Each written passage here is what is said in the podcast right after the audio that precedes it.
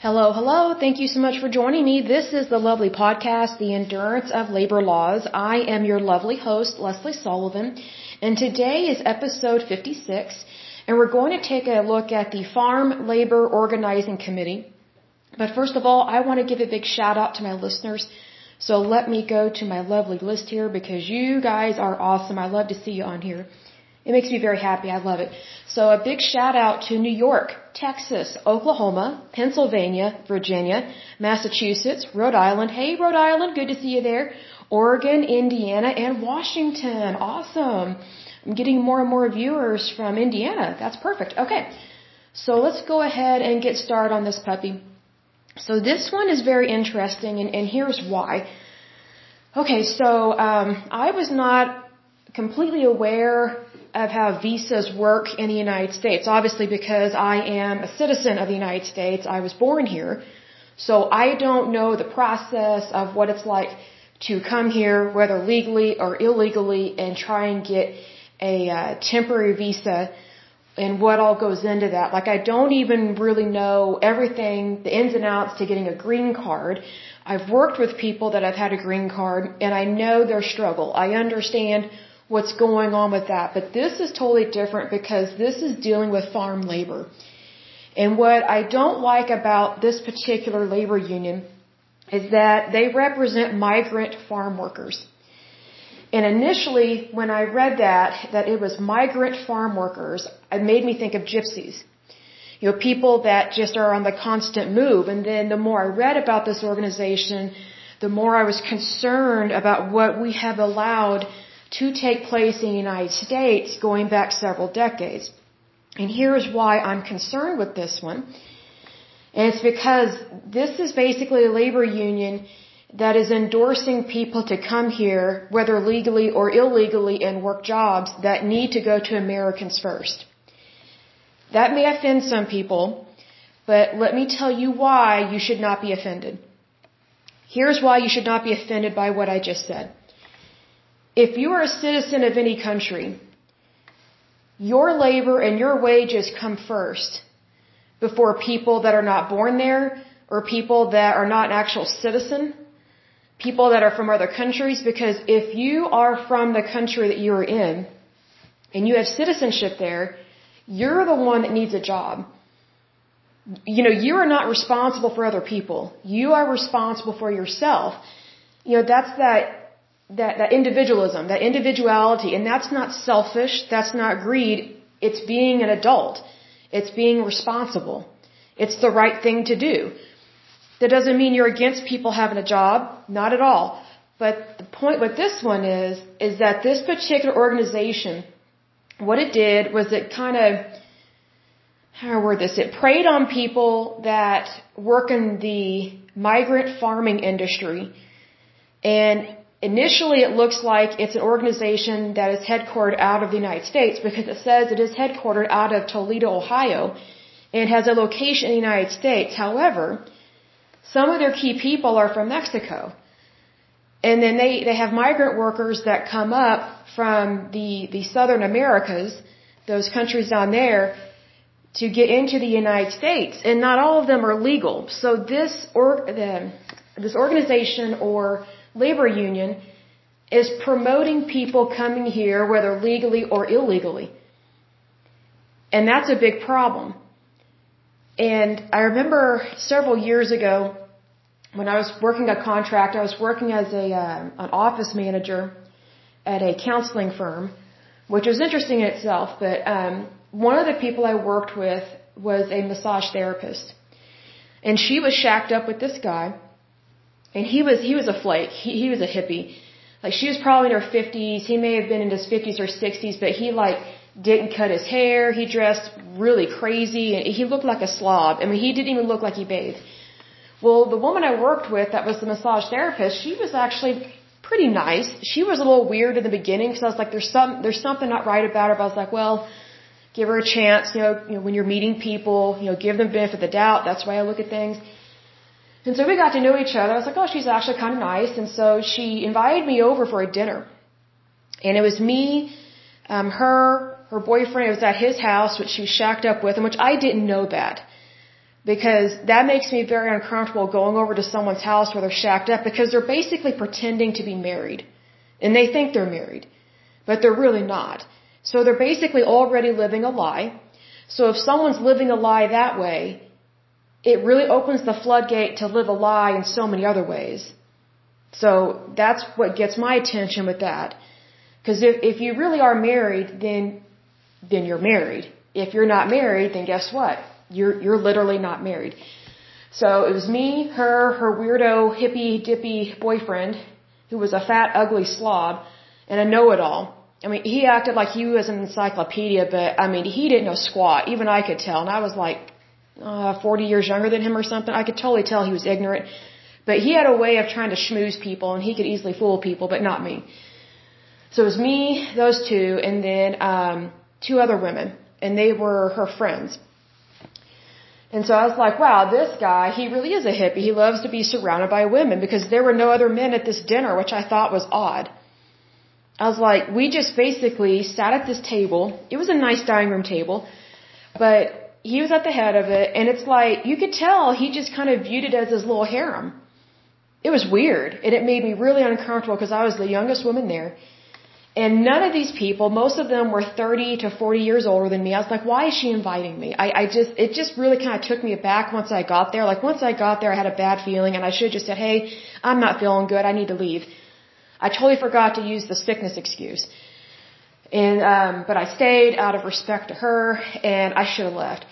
Um, so the number one thing, I'll say this, number one thing that really creeped me out was when I walked in, she was quick to lock, to, to lock the door behind me, the front door, and then hide the key in this bureau.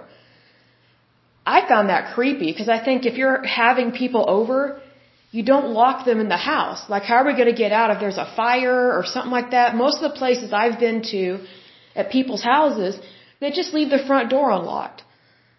I mean, that's just, because you're not going to be there for a long period of time. Maybe she just views things differently, but I thought it was really weird. Because she immediately locked the door. And it was kind of a, I felt threatened. It was weird. I did not feel comfortable. So then um, I go into the kitchen and she's cooking stuff from her background, which I think is kind of Hispanic or Puerto Rican or something. I know she can speak Spanish, but I just don't know specifically from which country. Of course, she's cooking everything, and then I meet the fat slob that's a hippie, and I meet her two other friends. And the meal was good. So we sit down at the table, and, I, and it made me really uncomfortable because I could tell he just likes to be around women. He really does. That's why he's never married her because he just likes to really get as many women around him as possible. Well, everything that came out of these people's mouths was horrible towards young people, and I was in the age group of the people that they were dissing. They were falsely accusing young people that are in their 20s or 30s of being lazy and that, you know, the reason why we have these illegals here is because these lazy young Americans don't want to work. And I was like, that's not true. I was like, do you realize you're talking about your kids and your grandkids? Well, no, we're not talking about them or, you know, whatever they said. And I was just like, I was surprised that they were saying such horrible things about people like that, especially young people. I'm like, well, aren't these people like in your family? Like they were saying these horrible things about millennials, and I'm looking up what the age range of millennials, and I guess I am a millennial, which I guess we're called Generation Y.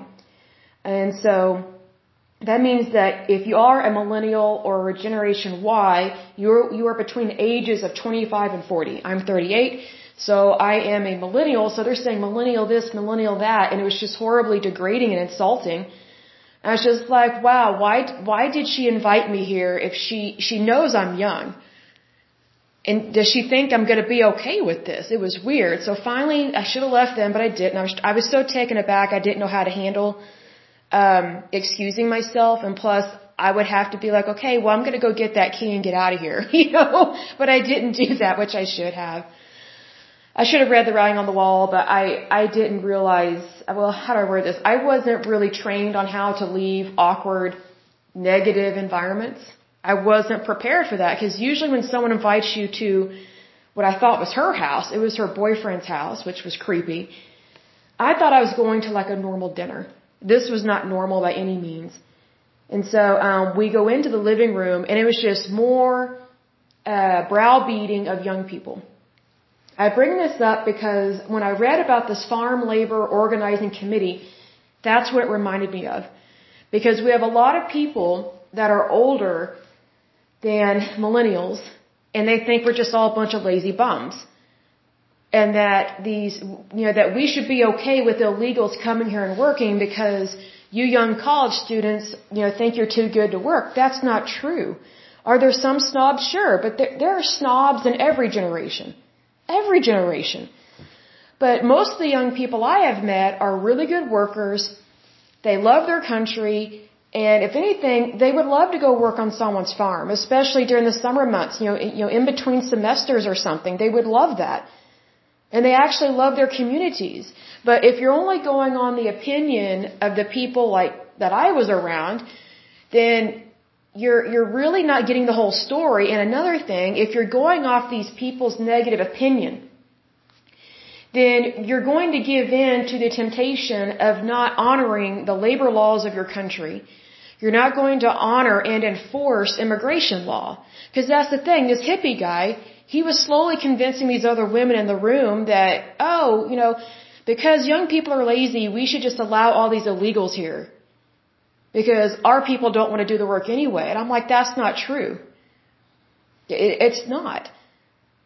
And so it's one of those things that, that, that remind me of that because this deals with labor laws, it deals with work visas, and it does deal with some scandal. And that really disappoints me that, that we have allowed organizations like this to get away with not honoring our laws, basically they they they how do I word this? They skirt the truth and they skirt the law. And that's not right. That's not the American way and that's not the legal way. And I don't know why in the United States we allow things like this to happen. I think what happens, and from what I can see and what I've experienced in in my different jobs I've had over the years, if you have a if you have a pity party story or if you had some kind of sad story like something from a lifetime movie network special people will cave in not go with their morals and values. They will not follow the the laws of the land and they'll just cave in to your story and to your way of thinking because of, of feelings and emotions. Well rules laws and regulations are predominantly not based on emotions or feelings. And the reason why is because emotions and feelings can be very fickle. And emotions and feelings don't always honor everybody. It does, you know, my feelings, if I only live off of my emotions and my feelings, you know, what are the odds of me respecting every person that I meet? It would be pretty much zero or close to 1%, right? But when I, when I look at society and I realize it's not all about me, then that actually encourages me to step up to the plate and think about others and realize it's not all about me. Do we all have, you know, hardships in our life? Yes, but, you know, we can all play our violin. But, you know, not everybody cares to hear your solo performance. But unfortunately, with organizations like this, with the Farm Labor Organizing Committee, what they've done is they have allowed people that love to play their violin, and they may have a really good story, and it may be legit, and it may be truly sad, but what they've done is they have basically legalized pity parties. And that's really bad because then you're not honoring the laws of the land. That doesn't mean we're a hateful country because obviously we're not. We've allowed people like this to mishandle labor. And yes, they have some important things that they have done, but the first thing that got my attention was when it said they represent migrant farm workers. Why aren't they representing regular farm workers, like people that actually live in one spot and they work for one employer? Because there are people that do that. Actually, most of the farmers in Oklahoma are non-migrant farmers. They're, they're non-migrant farm workers. Like, why aren't we focusing on putting America back to work? Why aren't we, why aren't we focusing on American citizens having a good life first? Then we can help other people. But here's the thing. Organizations like this and people that love to undermine our country, that love to undermine our laws, and they love to latch onto a cause. They love to complain about something. This is what happens with that. If all you're ever thinking of is, I'm a victim, I'm a victim, or if you find someone to agree with you that you're a victim, or if you agree with someone that they are a victim, guess what? You're always going to have a victim mentality as opposed to a conqueror mentality. I have accomplished something in my life. I mean, they do have a few points in their favor here, but it's not many. And I don't mean that in a positive way to have some points in their favor because we're not, it's, it, that doesn't describe it fully. I mean, there are some things that I agree with them on that, you know, when you're working in the farm industry, it's a rough industry. Most of the time, it's a grueling job. It's very difficult. It's not an office job you're not an actor or an actress or a runway model. I mean, you're not a photographer. Like this is usually hard labor. It's very intensive usually. And most of the time, it's not completely safe. That's not to say anything against OSHA or other things, but you know, farming equipment can be very dangerous just on its own. One thing I do agree with them on is to help make the workplace safer in terms of the equipment and also help raise their wages within reason and to do it in a very appropriate manner. But unfortunately, as we've seen with other labor unions, this one bullied people. And they even had violence within their own union. So let's go ahead and start on this one. But first of all, I want to get a drink of water, so I'll be right back.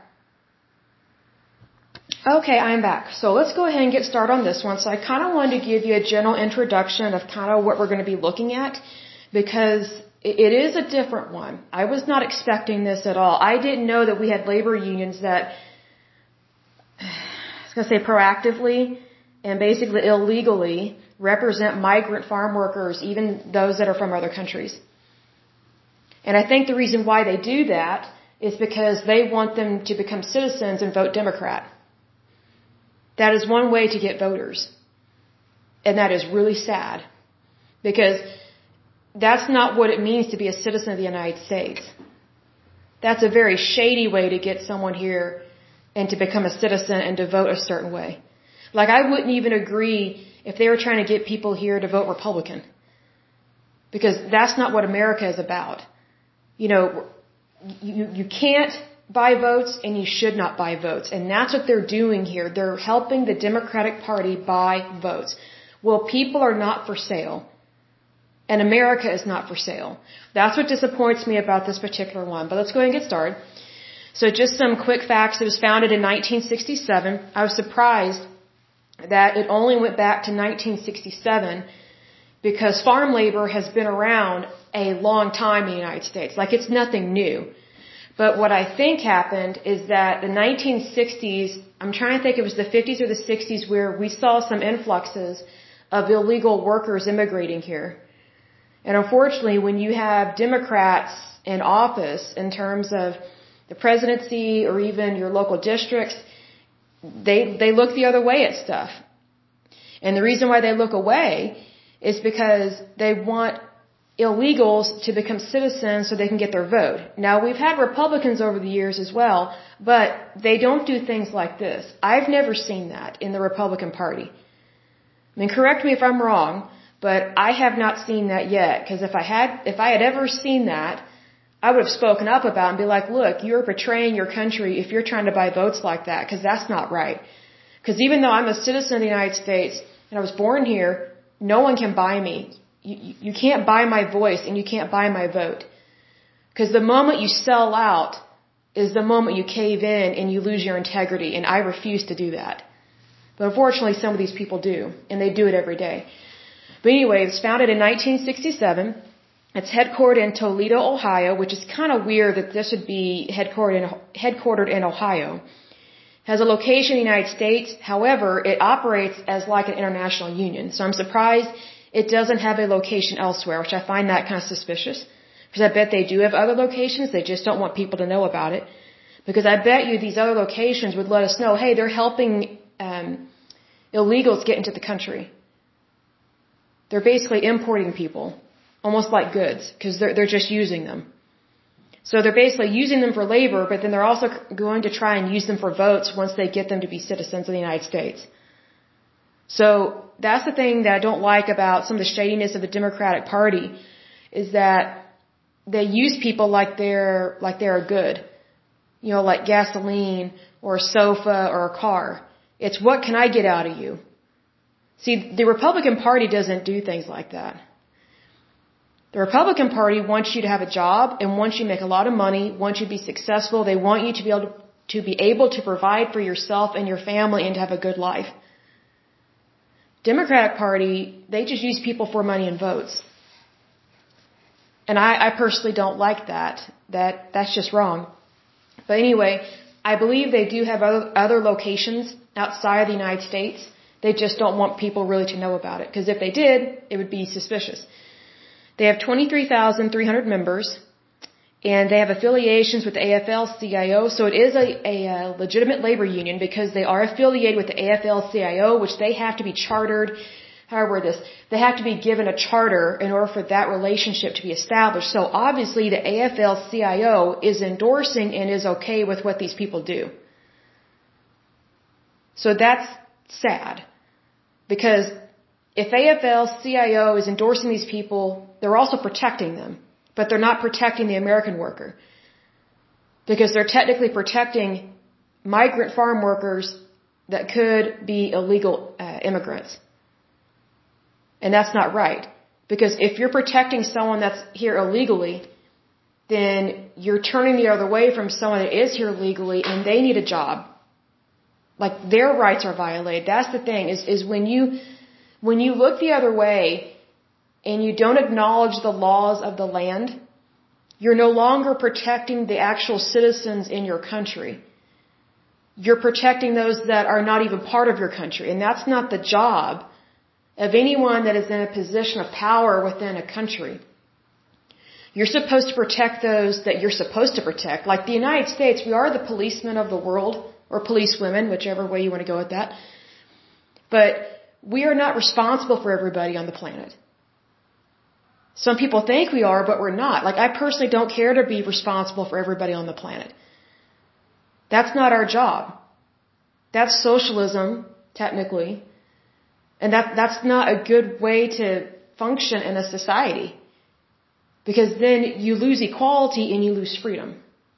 And one way we lose freedom is with organizations like this, they prop up illegal immigrants and migrant farm workers, any kind of migrant worker actually, they prop them up like they're more important than people that are here and are already citizens, and that's not right because it creates inequality. So technically, it is suppressing the rights of people that are legally here, and it's oppressing people that actually have citizenship. And they think they have the right to do that.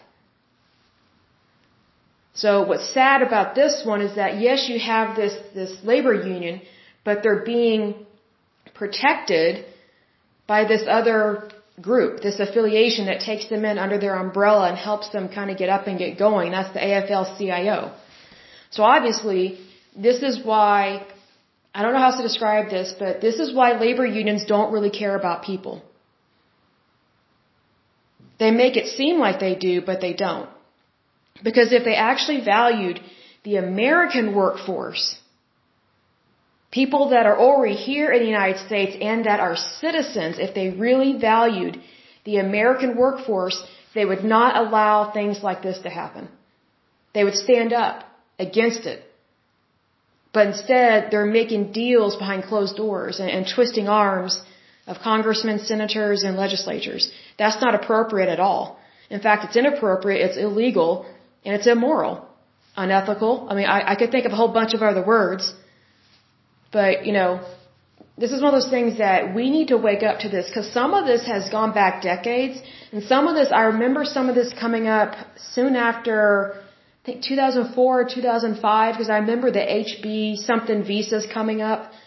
Um, I was in and out of school in terms of college, but I remember, because I, I love to watch C-SPAN. That's one of my favorite channels to watch because it's very calming to me. I don't know why, but I find it very calming and you learn a lot. And I also love to watch uh, the British House of Commons on the BBC. I love learning about the, the UK's government. I also find that very calming and it's really um, educational. Um, but when I was watching C-SPAN one time, I just happened to be in between classes or something, so I turned on the TV. And I heard about um, these HB visas and what was going on with these, and I just thought, what in the world are we doing? Having any kind of visa that's not for a citizen of the United States. Like, why are we allowing foreign workers to come in here of any kind and take any kind of job away from the American workforce? And there, the, the, the, the excuse that I hear all the time is, well, Americans are mostly middle class and they don't want to do that kind of work because they think they're too good for it. Are you kidding me? Why don't you go to Texas or Oklahoma or Kansas and meet the farmers that live there?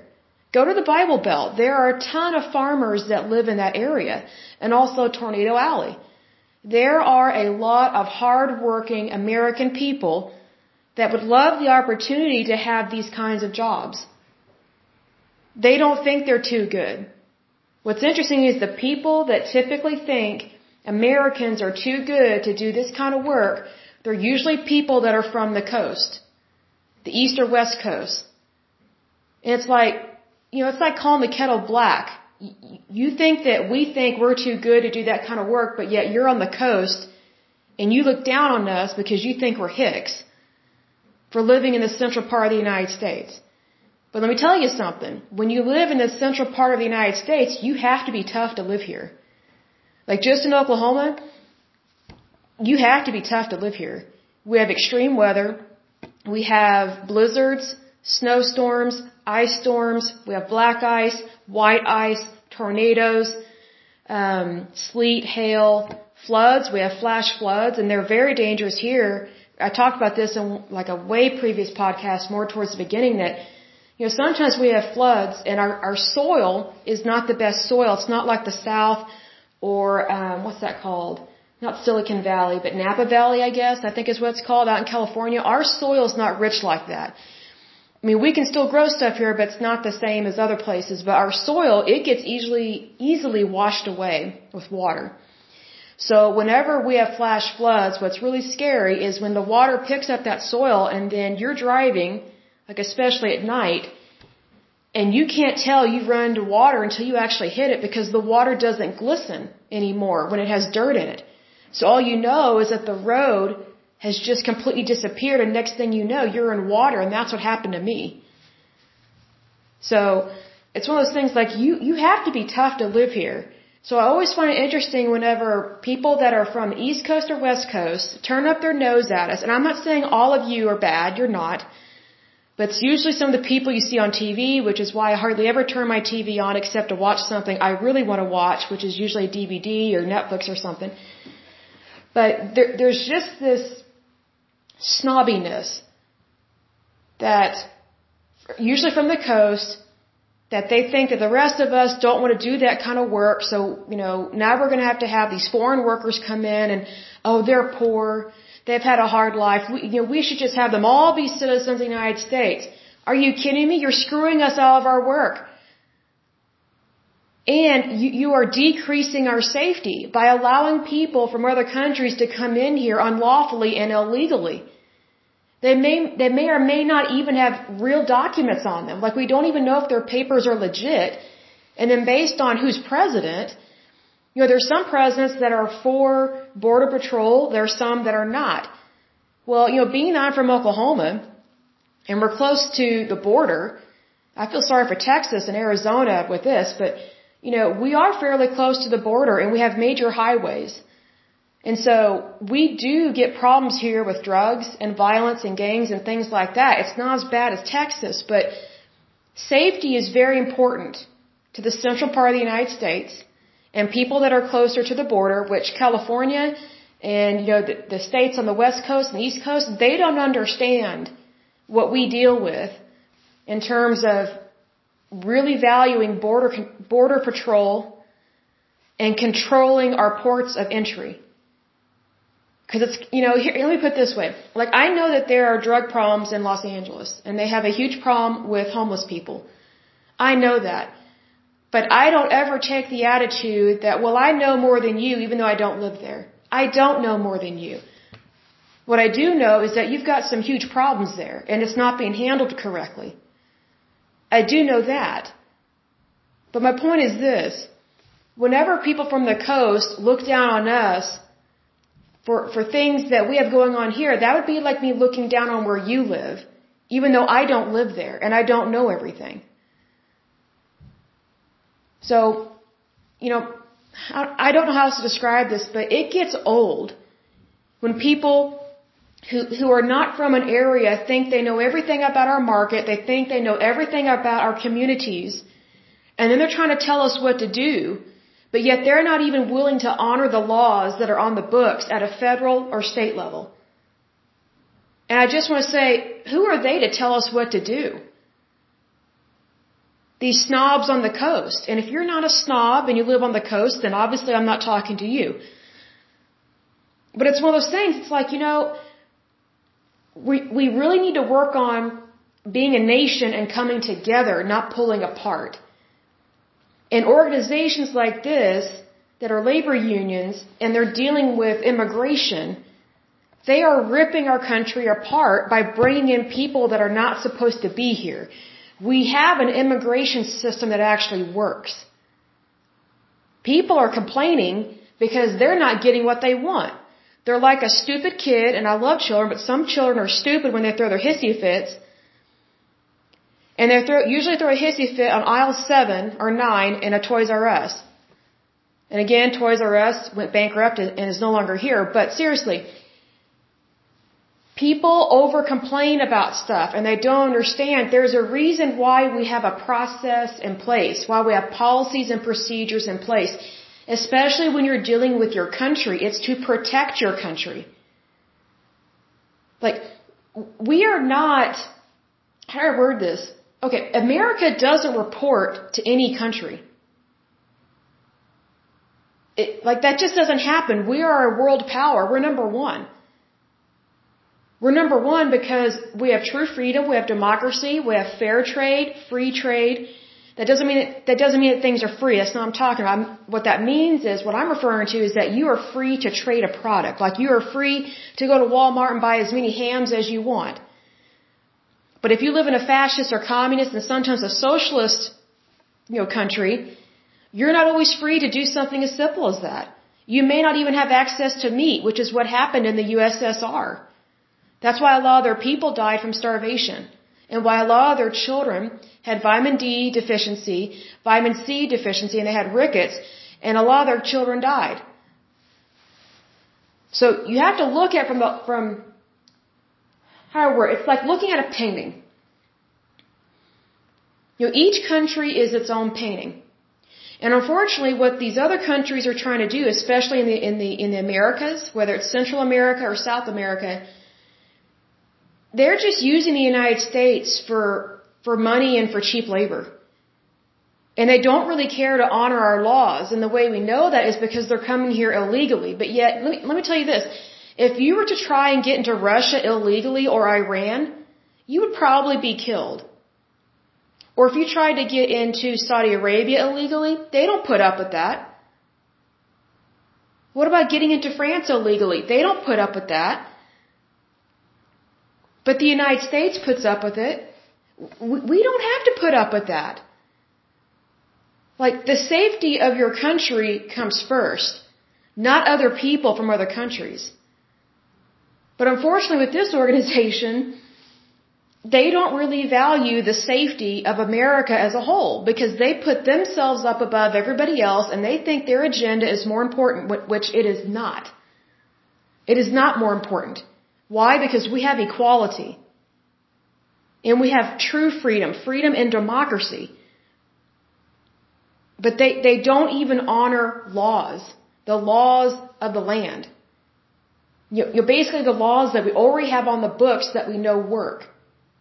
Well, they, they cry wolf and they complain. They say, well, it doesn't work. Well, what do you mean it doesn't work? Well, you know, we want to have these people be legal, legal citizens. Well, okay, go through the immigration process. It takes too long. We don't want to do that. Well, why don't you cry, cry about it someplace else? This is the process that we have. Just because you don't get a Snickers bar every day, that doesn't mean that you have permission to go into a Target or a Walmart or a Sam's Club and steal a whole box of them just because you don't get what you want. It's greed. It is pure greed and it's evil. It is so wrong not to honor another country's laws like that. But unfortunately, we have people that are in the United States and they just view us, even Americans do this, they, think the United States is just a doormat for everybody. They think that we've wronged all these people. I'm like, I have no idea what you're talking about. If you're gonna pull up, if you're gonna pull the colonization card or, or whatever, or the gentrification card, we've never done that. We have never done that as a country. We, the United States has never colonized anything. Guess what? We stayed home. you know, we, we never went into somebody else's backyard. We stayed here. I mean, it's just the, uh, it just makes me go, my goodness, like I feel like I want to get Botox in my forehead because it's just frustrating because the ignorance level is so high when dealing with this. And I'm going, you know what? I was aware of labor laws when I turned 14 or 15. I think I was 14 because I wanted, to, I actually wanted to get a permit to work as soon as possible. I was willing to ride my bike or walk to work, but I was not allowed to work until I was 16. But before I turned 16, I looked up several laws. Like I wanted to learn more about stuff. I didn't always understand what I was reading because I was really young. But the more I worked in the workforce, the more, I don't know how to describe it, the more I loved my country because I loved being a part of America.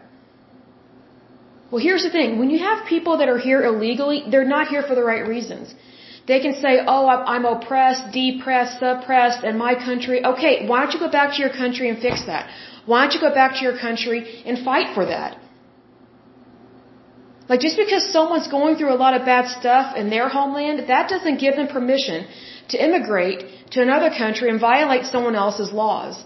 I don't care what their sad sap story is. I don't care. That that's not cold and heartless, that's reality. It, what I find interesting, I'll say this as well, what I find interesting about the liberal left, because not all Democrats think this way, it's just the crazy nutbag liberal left that think this way. They're all for just opening our borders.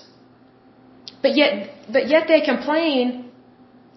How do I word this? They complain about our carbon footprint. I'm like, you're you're willing to bring in more people here, and they're illegal. So if you really care about the carbon footprint of this country, why are you willing to bring in thousands, hundreds of thousands, if not millions of people? Like that's the hypocrisy of the liberal left. They say they care about the environment. I was like, well then, how come you're just willing to throw away our natural resources on people that don't belong here? And that's not harsh to say that. When someone doesn't belong somewhere, they literally don't belong there. If they want to come here, they need to do it legally. Like it would never dawn on me to go to another country illegally and then expect them to pay me thousands of dollars to live there. And to just mooch off of their healthcare system. Or mooch off their benefits, but that's what people do to the United States all the time. And those are our tax dollars going towards people that don't even legally have status here but yet they play their violin. Well, what about our violin? This country belongs to us. It belongs to the people that are actually citizens. It does not belong to foreigners. Let me say it again. The United States does not belong to foreigners. Period. It'd be like if, if I went to, I'll just make something up. Let's say I go to uh, the uh, Ukraine, and I'm a foreigner.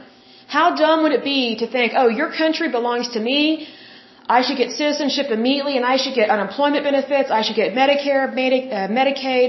I should get free health care. I shouldn't have to work. I should get unemployment. I should get disability. I should get social security. Give me all these thousands of dollars a month.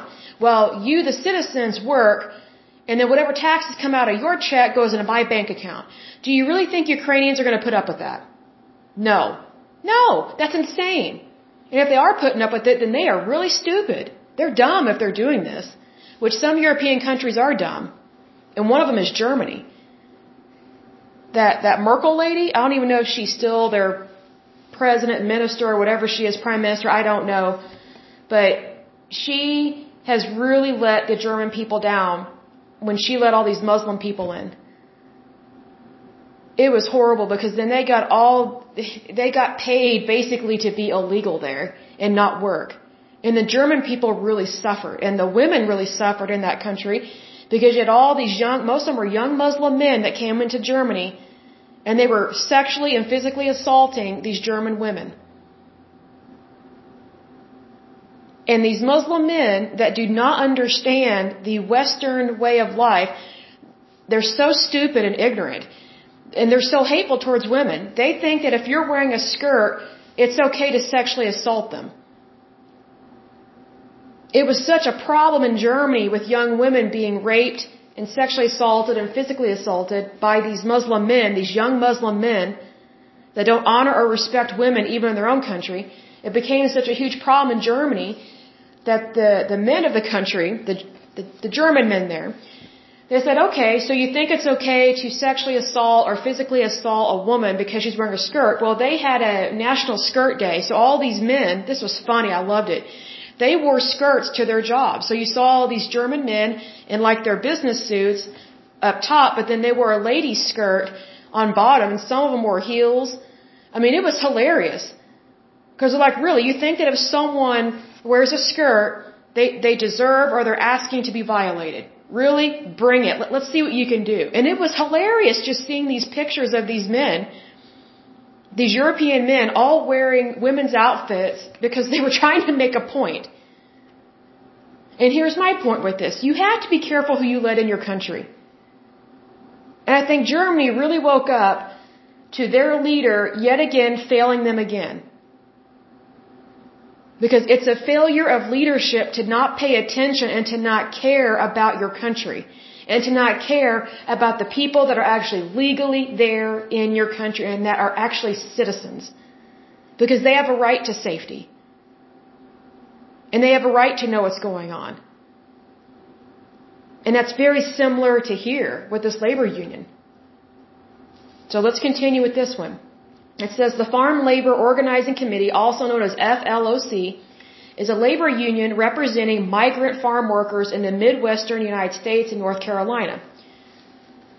FLOC was founded in Toledo, Ohio in 1967 by Baldemar Velasquez, a migrant worker who had worked in the field since he was six years old, which I find that very odd because we haven't had child labor in a really long time, so I'm guessing he was um, working in the fields probably in another country like Mexico or Guatemala, Venezuela, somewhere like that, because that, that probably would not have happened in the United States, especially during this time. Because we've had labor laws for a long time, and even farmers pretty strictly obey those laws with that. Because they don't want to be thrown in jail. They, they don't. A migrant worker who had worked in the field since he was six years old, Velasquez led his first strike at the age of 12. That tells me he's been brainwashed by an adult. No 12 year old knows how to do a strike. They wouldn't even think of that. I'm trying to think, what grade would that be? So, that would be sixth grade.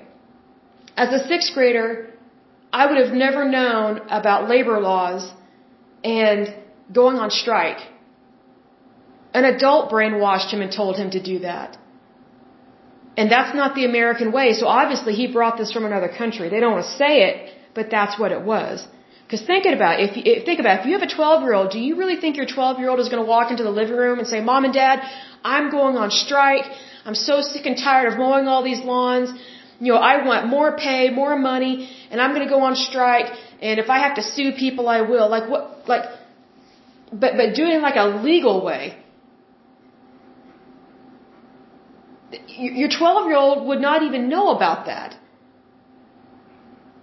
They may say, I don't want to work anymore or I'm sick of this, but they don't know to go on strike as part of like, in the way of like a labor union. They're children.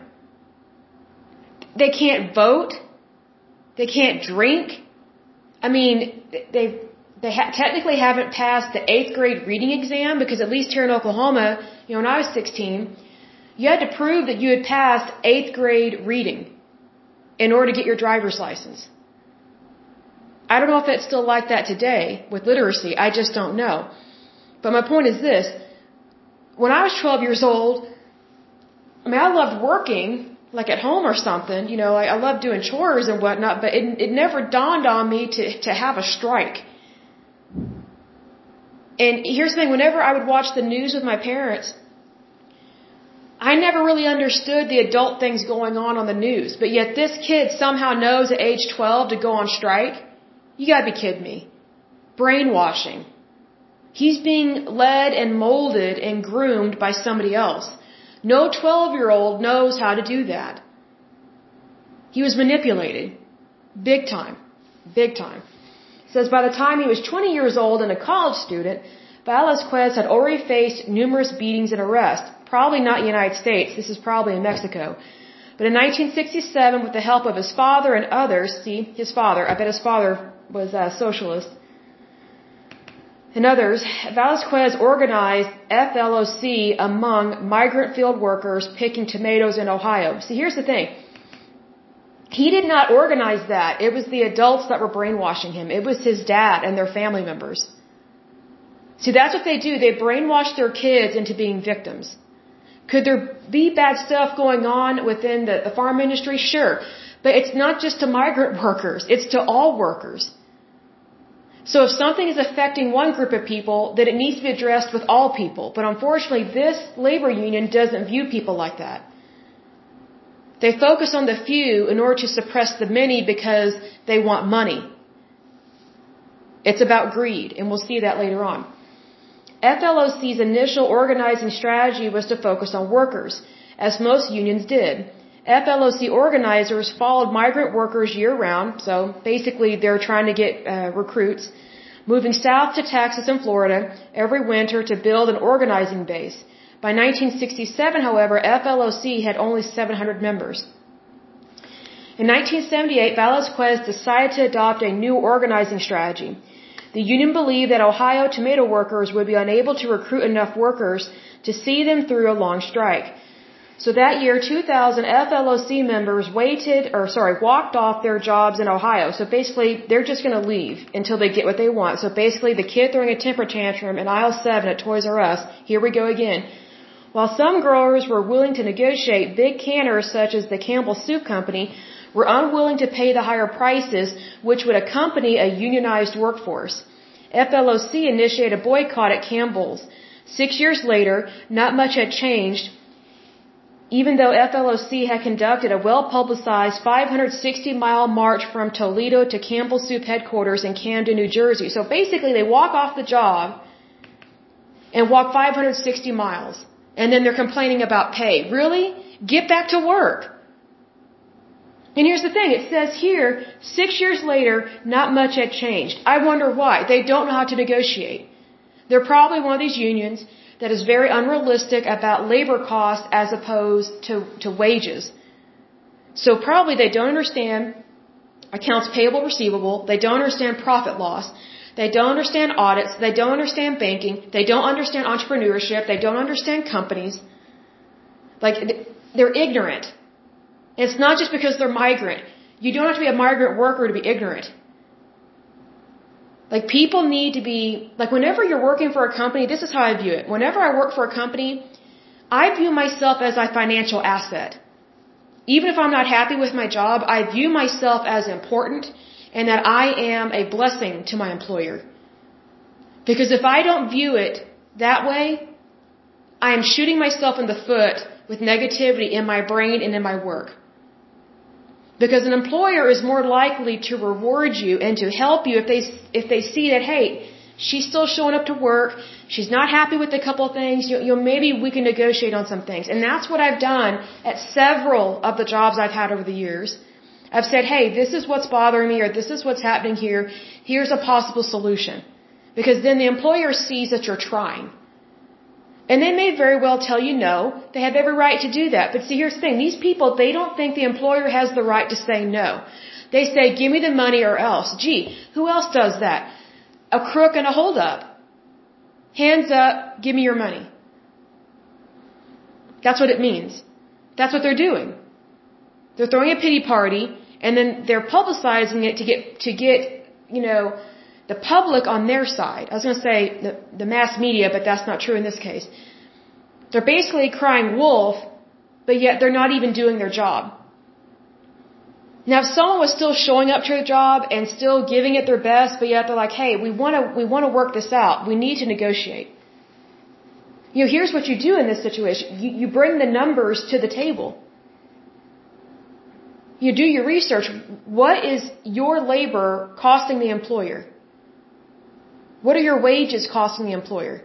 And also, what are other people within your industry, what are they making an hour or a year? Is it reasonable what, what you are demanding or what you're wanting? My guess is, is that it was not reasonable. Because it usually is not reasonable with these unions. It's almost always an extremely inflated amount and it's like never good enough. Well, you know what that reminds me of? That reminds me of people that are in couples therapy. It's like you always have one, one person in, in the uh, relationship that, that just caves in all the time which means the other person is the is the manipulator and the more dominant spouse, right? Well, eventually those marriages fail. Almost all of them fail when that happens. Because you have one person that won't stand up, but they've been bullied so much that they can't take anymore. And then the other person who is the bully, nothing is ever good enough. So then the person that's been bullied so long, they're like, I can't take anymore. I'm out of here. That's what it reminds me of. It's bullying.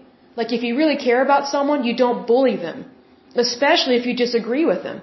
Because if you want someone to come to your side, you, you find common ground. Even if it seems impossible, you find common ground. Not just to get your way, but to be kind and respectful. But these people did not do this. And I'm not surprised. Because the kid was brainwashed and he thinks that he should be able to do whatever he wants. Well, sorry, you can't. Maybe he needs to grow up and be a man, but probably he did not. So it says here, even the support of the National Council of Churches and a group of Catholic bishops in Ohio failed to sway the company. Okay, so we already know how I feel about the Catholic Church, and I forgive them. Again, I forgive them.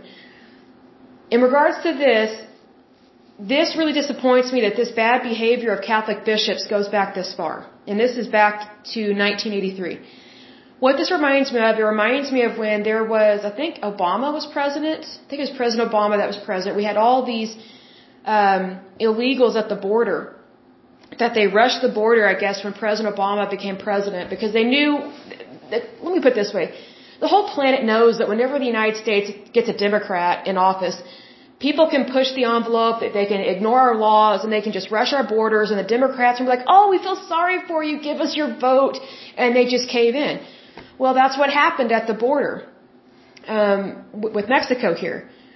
So, what the Catholic Church did here in the United States, especially in Oklahoma, via Catholic Charities as well, they were trying to send people down there to try and help these illegals get into the country. And they brought uh, lawyers. They, they were trying to hire and recruit. Oh, not only were they trying to hire lawyers, the Catholic Church from Oklahoma, um, they were trying to get lawyers to volunteer, so not even pay them, to help them go, or they were not even uh, wanting to pay lawyers from Oklahoma, but wanted them to go down to the border and help illegals become legal, like help them with the with the uh, immigration process. I'm like, wow, how cheap and stingy can you be, Catholic Church? I mean, it's just unbelievable. But you have these bishops that they're so, eh, you know, anti-capitalism. They're so anti-America. They're so anti-democracy that they don't even honor the laws of the land and they side with the wrong people. And that happened back during Obama's administration because I remember hearing some Catholic bishops on um, online on the radio and um, I think at the Sooner Catholic here about Catholic charities and the Catholic Church were trying to get volunteers to go down to the border and help these immigrants or you know these illegals. I'm like, why are we going down there? It's the border patrol that needs to handle that. But you know, the Catholic Church they had their own agenda. They thought that we should just allow anybody into the country. I'm like, wow, so obviously the Catholic Church doesn't know how to run a country. They obviously don't value safety. And they obviously don't value our laws, our federal laws, much less our state laws, but our federal laws.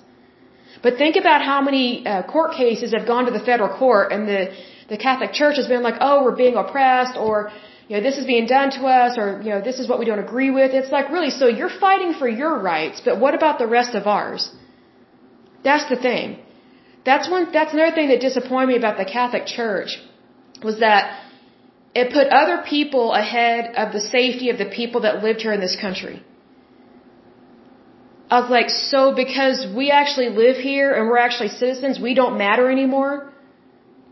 And you're just going to use me for money and, and for, you know, the services I can provide?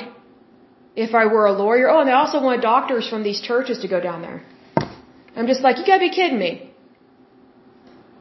You want board certified doctors that need to be helping people in their towns and cities. You want them to leave their practice, their private practice, to go down to the border and help people that are coming here from other countries. We can't verify who they are, and they could be bringing in very infectious diseases because other countries, especially in, in the in the Americas, um, Central America and South America, they have a lot of tropical diseases that we don't have here in the United States, and they don't always get vaccinated for stuff. Like we need to be careful what we are allowing into the country, especially from a CDC point of view. Like I look at it this way, if the Catholic Church doesn't even value or honor our federal laws, don't they at least value the health of the people here and then value the safety? Obviously not.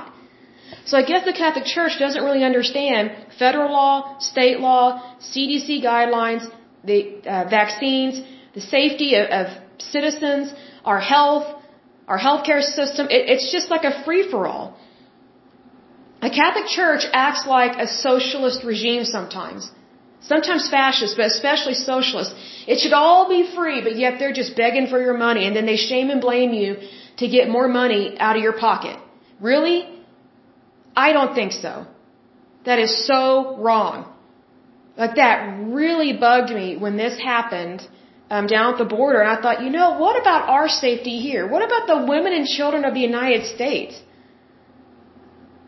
I mean, we all matter, but it's like, you know, whenever you have bad stuff happen, it's usually the women and the children that suffer the first and the worst. So I always get real concerned with stuff like that. Because if their lives matter at the border, my life matters. But when the Catholic Church gets involved with stuff like this, they're not honoring both peoples. See, in this particular example, when it said a group of Catholic bishops in Ohio failed to sway the company, well, that's the heavy arm of the fascist Catholic Church bullying this employer. Who are they to tell a company owner what to do? They don't own it.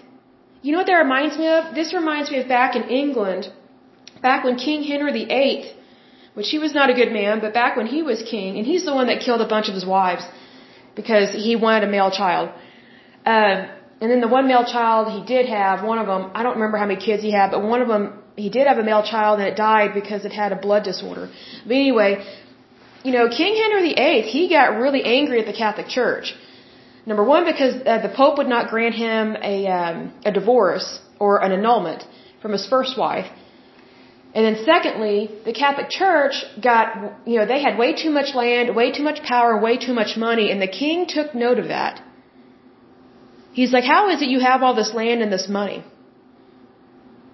I, mean, I don't agree with hardly anything King Henry VIII did, but he dethroned the Catholic Church because the Catholic Church in England at that time was trying to act like everybody's employer. Well, that's what it reminded me of here, where we have these Catholic bishops. They're trying to bully this employer. They say sway the company, but how do you think you know bishops sway people? It's through their authority. Do you think that was a very pleasant conversation? Imagine it either went the bullying route or the, oh, I'm just here to protect the worker. I'm just a humble servant of the Lord. Give me a break. No, you're not. You're siding with people that don't want to show up to work and then demand higher wages all the time. You kidding me? You kidding me?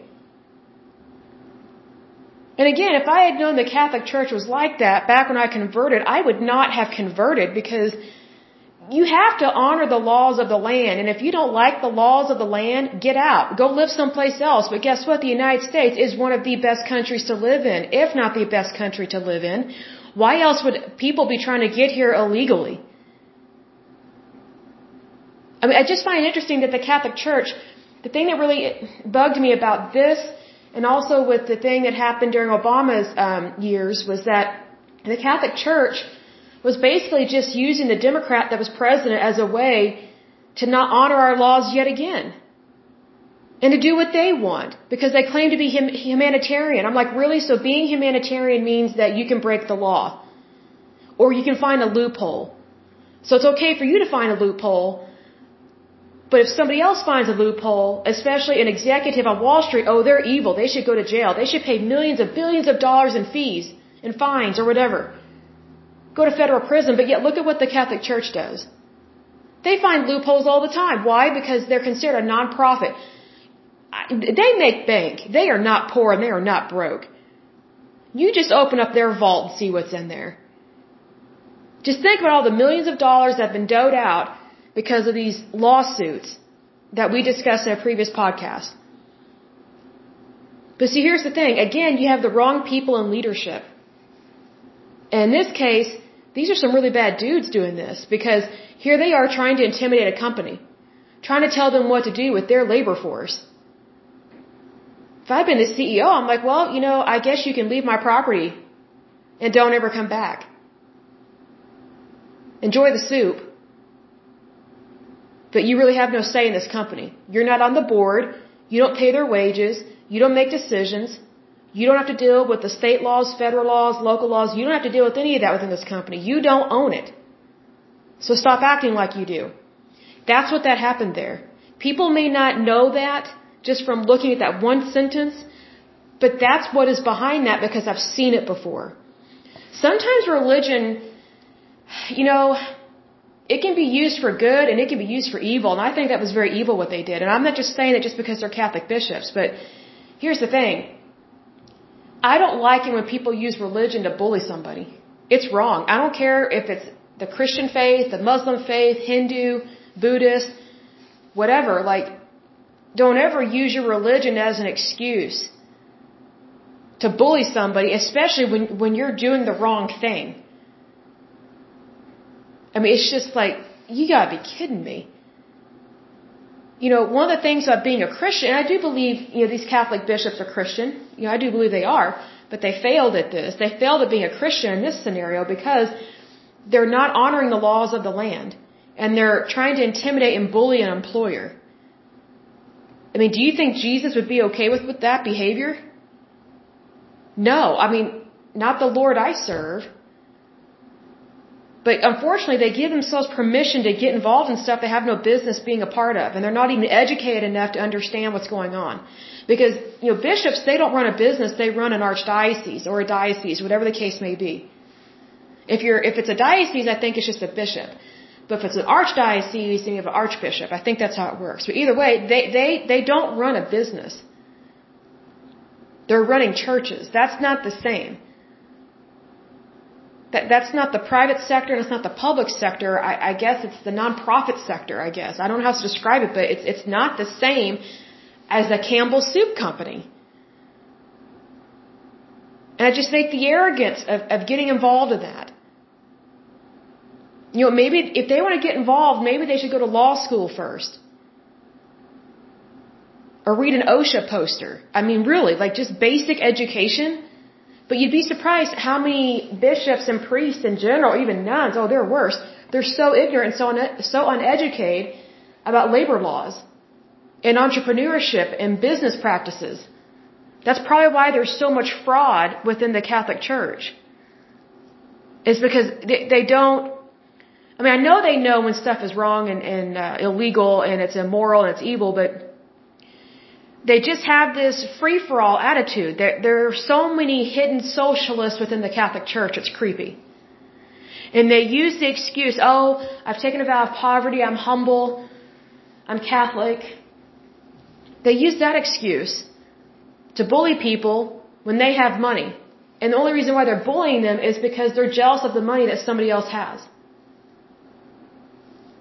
So I don't, you know, I learned all that as I said before in a previous podcast, you know, whenever we had these priests from other countries come visit us, one of the parishes I attended was very wealthy.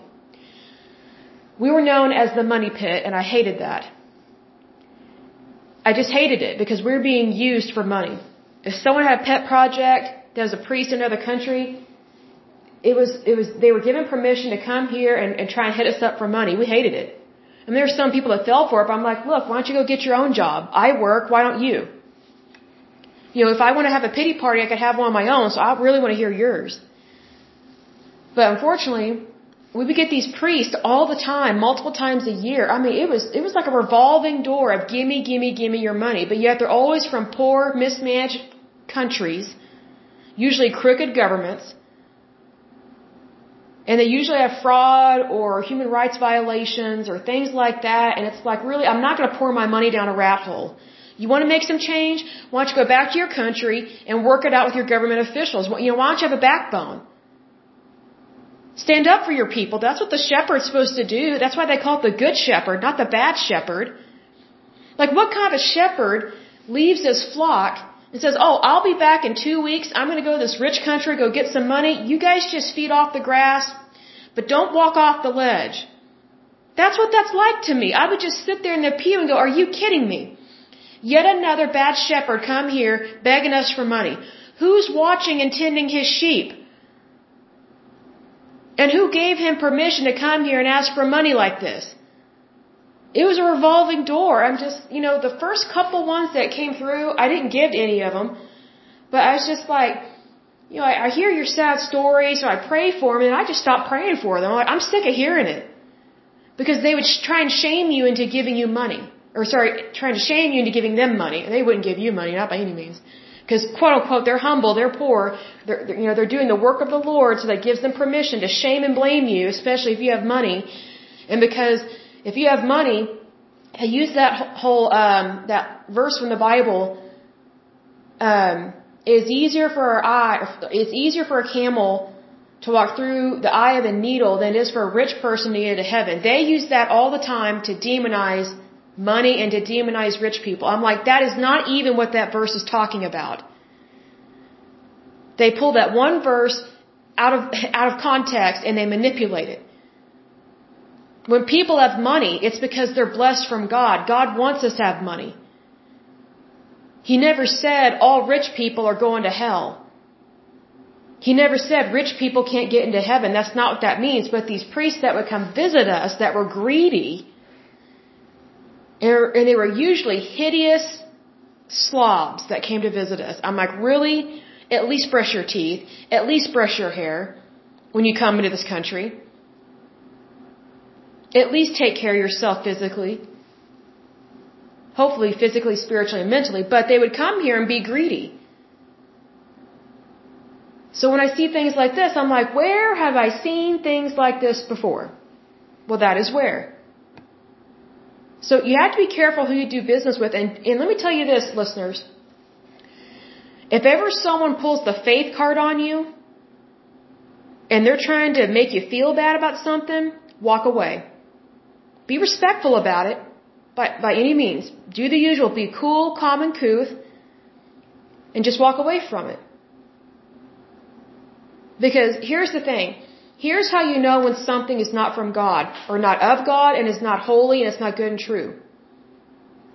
If it degrades you in any way, or shames you in any way, it is not from God, and it is not the Christian thing to do. That's how you know. That's how you know a wolf in sheep's clothing. Is if what they're saying doesn't match their actions, or their actions doesn't match what they're saying. If it degrades you, or makes you uncomfortable, or shames you, or embarrasses you in any way, it is not from God. And it is not the Christian way to live or to do business. That's how you know a wolf in sheep's clothing. And we got so many at our, at our parish.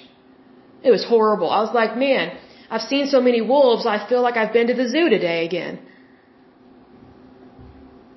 It's, it's just sad. But anyway, I'll move on.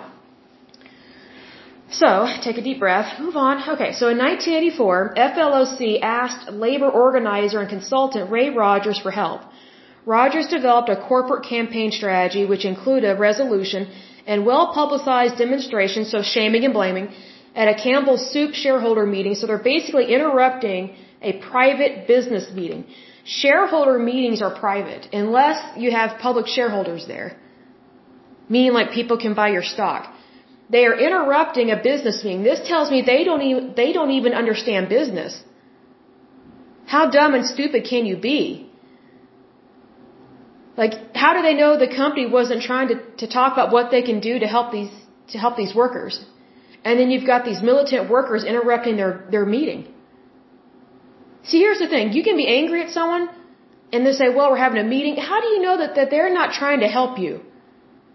They may not be able to come out and say they're helping you because maybe someone's twisting their arm, but they might be trying to help you secretly.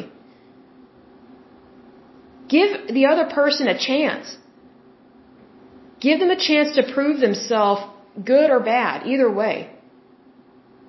But they didn't do that. So then it goes on to say, da, da, da, the company's public image began to suffer. Well, I'm not surprised they got shamed. FLOC then targeted three members of Campbell's board of directors for economic pressure. FLOC also picketed Philadelphia National Bank, one of Campbell's major creditors. Now, how did they know that that that Campbell's was doing business with Philadelphia National Bank? I'll tell you how. A dirty rat, a snitch, someone inside on the bank.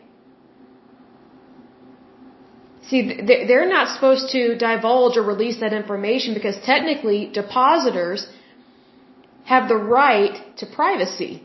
That'd be like if you or I had a bunch of money in a bank and then one of the employees there looked at our bank account and go, hmm, you know, I don't like Leslie Sullivan. I don't like how much money she has. She has trillions of dollars. I don't think she deserves any of that. So I'm going to find a way to shame and blame her. And I'm going to make sure that no one ever wants to do business with her again. That's what these people did. How evil is that? They're trying to ruin Campbell's credit. Like, how would you like if someone sabotaged and ruined your credit score because you didn't do what they wanted you to do? Or you didn't do what they, yeah, you know what I mean. They didn't get their way. Because you wouldn't cave in to their wishes and desires. That's evil. But you see, here's the thing. They give themselves permission to do evil things because they value their rights more than yours. That's wrong. It's selfish and it's greed. And I'm surprised a financial institution would allow this. Because it says here, shortly thereafter, depositors threatened to pull $500,000 out of the bank.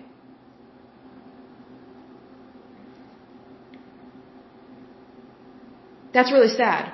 So basically, punching the bank, punching Campbell's, it's horrible.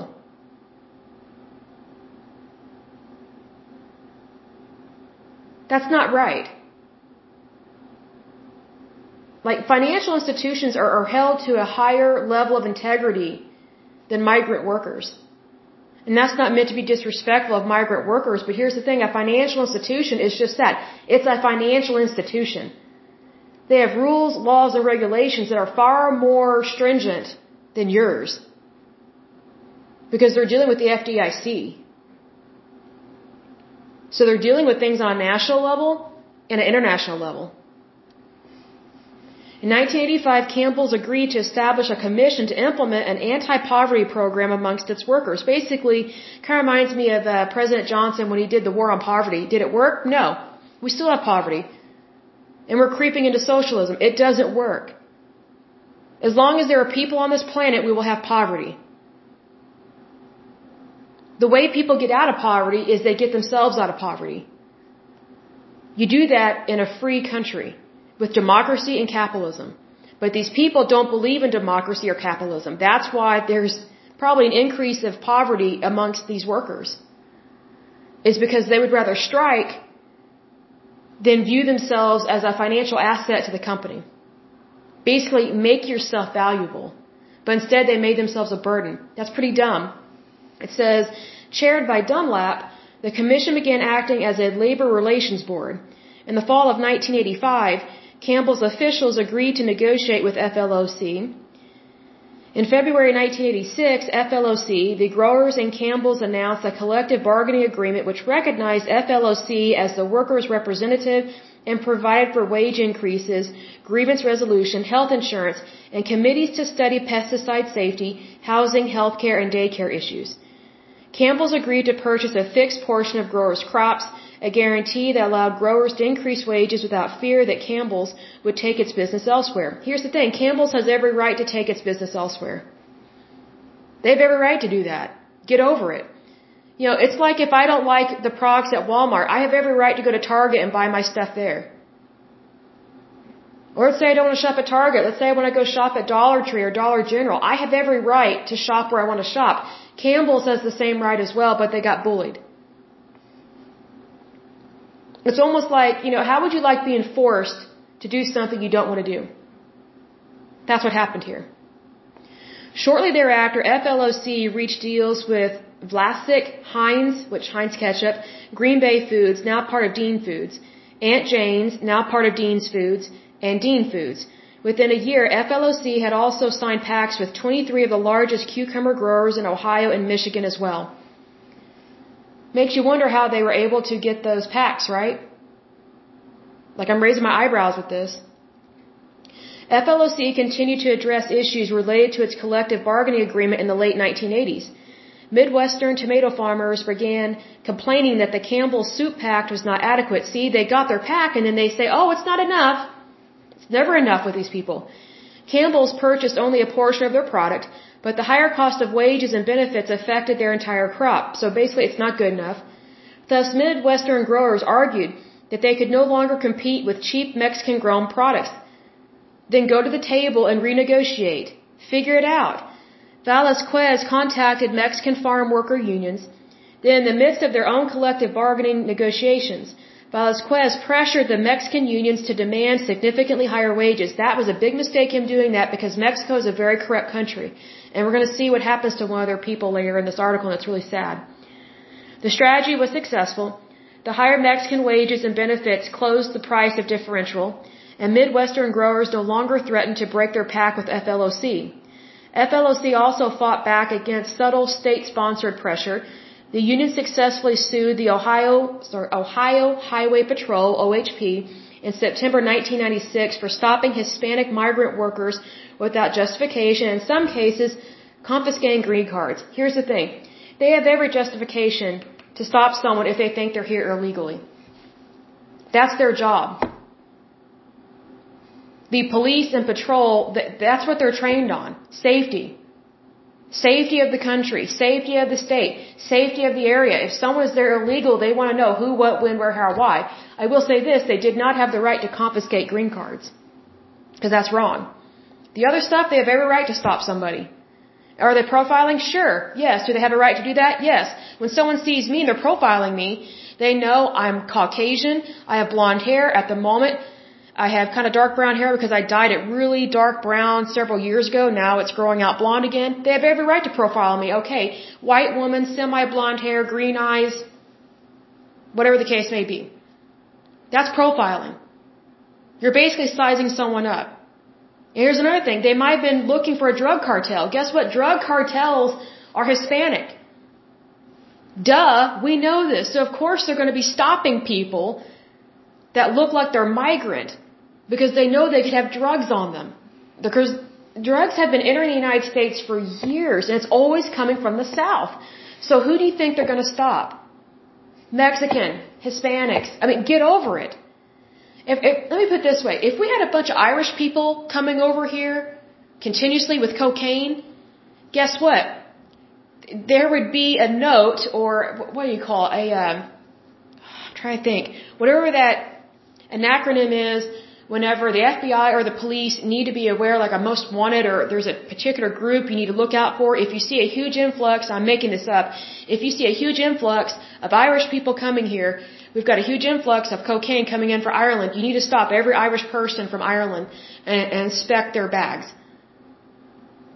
That's what you do when you suspect something. You don't always have proof, but you, but you, you have to, you have to believe in what you have to believe in the goodness of law enforcement and that's really tough for me to say sometimes because we do have some bad police officers here in the state of Oklahoma but here's the thing. If they have a warrant or if they have a you know a, a news flash or something I don't mean like from the TV but I forget what it's called when they get a notice almost like a travel notice of something that's hitting the country. And it's coming from a certain area it's a certain group of people this is, hey, if you see someone that fits this profile, you need to pull them over and ask them some questions. Guess what? If it fits that profile, guess what? That's profiling and that's legal. Get over it. That's what they're supposed to do. That's their training.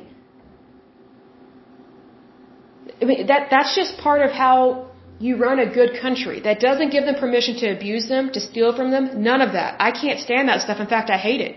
Because it's immoral, illegal, and it's wrong. But profiling is legal and it is the correct thing to do.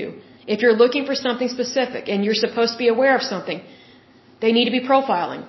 But there's an appropriate way and an inappropriate way. I'm always for the appropriate way because it should be legal on a federal and state level. To me, it has to satisfy both. In December 1997, a federal district court judge issued a preliminary injunction restricting the OHP from questioning motorists about immigration status. I completely disagree with that federal court judge and seizing immigration documents. I agree that the seizing immigration documents is illegal, but not the first thing. Questioning motorists about immigration, they have every right to do that. Here's the thing, a federal district court judge did not honor the law of the land from a federal level. Immigration. That's basic to any country. Immigration to know who is coming and who is going in your country. That's basic. And here we have a judge that doesn't understand the law. Here's the thing. In order to become a judge, you have to have been a lawyer. You have to have gone to law school. And usually you are either elected or appointed into these. I think they're appointed if it's federal district. State, I think, are voted. But federal, I think they're appointed.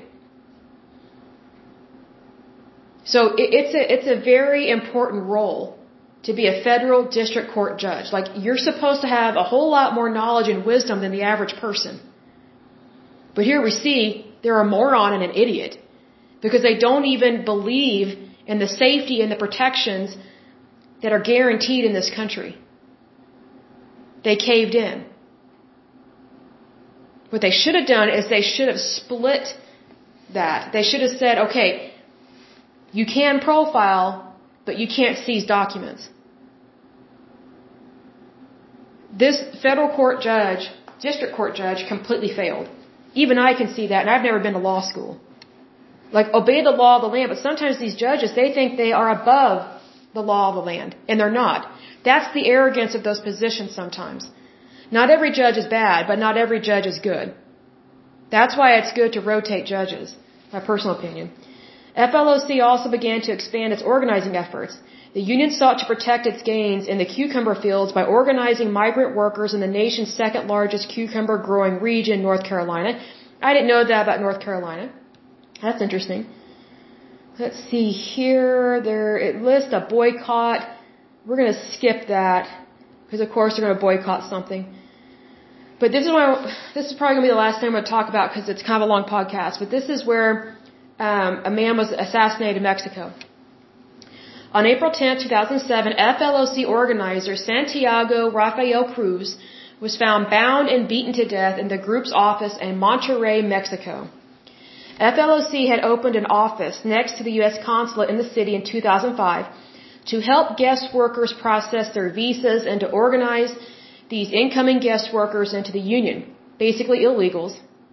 Why else would they be right next door to the consulate? Like, think about that. They, they, they had a goal and it wasn't good. However, when Mexican police announced that a suspect had been arrested in Cruz's death, they stated he died for failing to deliver on a shady $4,500 promise to provide visas for the friends of his alleged killer. The $4,500 was to arrange for documents for other people so they could go to the United States to work. The group's Monterrey, uh, Monterrey offices had been broken into several times in the past year and union staff members had received a number of threats. Cruz, who was 29 years old, had supervised the Monterrey office for less than a month. The Nuevo Leon State Police said Cruz's murder was not related to trafficking in illegal narcotics, yeah right, but rather due to a fight between unions or an internal fight within FLOC. Here's another thing. In Mexico, it's commonly known that if you don't want the police to mess with you or the drug cartels to mess with you, you have to pay them off. If you don't pay them off, you're going to get messed with or killed. Because Mexico is still very corrupt even to this day. FLOC vigorously disputed the findings. FLOC officials claimed that organized crime organized crime figures had murdered Cruz in retaliation for, F- for FLOC's efforts to resolve grievances concerning abuses in the guest worker recruiting system, which FLOC says are dominated by criminal syndicates. That very well could be true. Because he obviously irritated, I was going to say pissed off, I'm trying to use good language here. This guy obviously rubbed, um, rubbed someone the wrong way. And unfortunately it cost him his life. And he may not have even done anything necessarily wrong. But he obviously was involved in something that did not go down very well, and he lost his life because of it. FLOC petitioned the Inter-American Commission on Human Rights for protective measures. The commission immediately granted the petition, which requires that the Mexican government provide FLOC members and staff with adequate law enforcement and security while in Mexico. Two months after Cruz's death, the Mexican government agreed to require local uh, police officers to sign in daily at FLOC's Monterrey office and agreed to install security cameras throughout the building where FLOC's offices are located.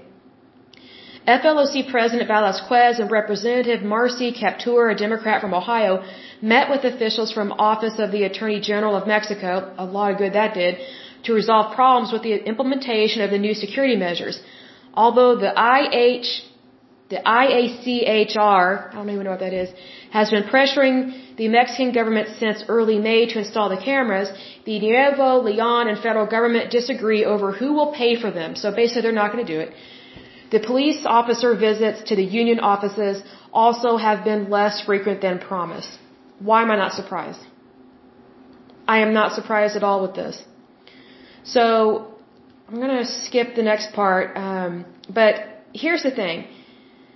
One of the things that they did was they made it so that migrant workers can almost have just as many rights as American workers, and that's not right because they're not here legally. That's why there were problems with this down in Mexico. So there's definitely some shadiness going on within this because when you think of farm labor organizing committee, you think of farmers that are like just regular white people Midwesterners. I mean, that's who you think of. Just off the bat. Because you think of farm labor. But then when you realize it's really geared towards migrant farm workers, you realize it's not what you think it is. And you realize that it's definitely got some problems and it's not right. It is definitely not right. And it, it continues to have problems, and that's really sad because it shouldn't have problems like that. Now the reason why it's having problems is because they technically are breaking the law. I mean, they're trying to make it seem like they're not, but they are. I mean, it's just, how do I word this? They skirt the law by basically crying wolf, and then they latch on to a cause that pulls at your heartstrings. Well, again, we're not supposed to do everything based on our feelings and our emotions. Is it sad this guy lost his life? Yeah, but he's probably doing something probably not good. He may have been doing good, but I mean, to me it's very shady when they put their union office right next door to the U.S. consulate. They're doing that to get people in here as quickly as possible. And that's not right. They need to go through our, through our immigration process. So that tells me they think that citizenship in the United States can be bought and sold. Pretty much everything in Mexico is shady. Even the shade down there is shady. I mean, Mexico is a beautiful country, but it is very corrupt. Like I remember I was working at this one job several years ago. I was a front desk receptionist. I'm pretty sure I mentioned this before. And um they uh my boss who wasn't a good boss um she's telling me that she's going to um can't remember where she said she's going someplace down in mexico. And i was looking i was like do you know that there's been a lot of tourists murdered down there like american tourists by gangs? She's like oh it's fine we're going to a resort. It's it's leslie you just don't know what you're talking about. I'm like really? So you don't really think that that's important like losing your life? Like she was such a snob but then like not long after that she came up to the front desk and said, well, my trip's off. And I was like, why? And she said, well, we're not allowed to go there. The federal government has said, hey, it's basically no-fly zone or you can't visit there. It's like a, I'm trying to remember what they call it, but it's on the Homeland Security website. of where it says it's a high risk area for Americans because you could very well be murdered. And one of the things that happened down there in that area previously, um, FYI, she did not go. Her and her husband did not go. But um, what happened was the drug cartels. They know when Americans are there. They can. They can. Americans can be spotted out of a crowd easily by any other country. Like we definitely do not blend in. So these drug cartels, they were pulling over these tourist buses at gunpoint, having everybody um, get off the bus, you by gunpoint. They did horrible, cruel things to these tourists and then shot them in the head and stole all their stuff off the bus. They brutally murdered them. Oh, they, they decapitated, they decapitated a bunch of these people that were on this one bus and they found their heads in one spot. They found their bodies in another. That's how cruel and evil some organizations are, crime organizations are in Mexico. So what makes you think there's, there's going to be anything good or legal or moral about trying to get migrant workers into the United States and they plant an office right next door to our U.S. consulate? I think that's illegal because they're just setting up shop. It's just a revolving door to try and get people a hot ticket into immigration. And that's not right. That's, the United States is not a stepping stone for people. We're a country. We are a good country. We are a wonderful, beautiful nation with many wonderful, beautiful people from all different backgrounds, all different races. But here's the thing. If you're trying to cheat us, and that's what that is, if you're trying to cheat, you're, you're, you're cheating our country. And that's not right. I'm all for people coming here legally. That's great. Because I would expect to be held to the same accountability standards if I was to immigrate to another country. Like, I'll give you an example. I thought about immigrating to Canada one time because I couldn't find a job. I was like, well, I'll see what Canada has to offer. I tell you what, they didn't want me at all. They don't really want Americans in Canada. And what does that say about Canada and how they view Americans? They, they really only want Europeans there to, to immigrate there. At least at that time. And then if you are European, you have to prove that you're super smart and brilliant. Like you have to prove you've been to university. Like you can't just get into Canada and be ignorant or be a farmer or, or a migrant worker. It's not like the United States where you can sneak in. Canada, oh man, it, it's it's way more difficult. Canada tells people no all the time. Does anyone call them out on it? No. Not at all. What's interesting is that they tell a bunch of people no, but then um, the Canadian government, they actually let in all these Muslims. And there's this one young guy, he had actually murdered a bunch of people over in the Middle East, and he was brought over to Canada, and he was being held in prison. And then the Canadian government, this is how stupid they are and how socialist and evil they are, their, their government there in Canada. This guy actually sued the Canadian government. See, here's how he escaped death.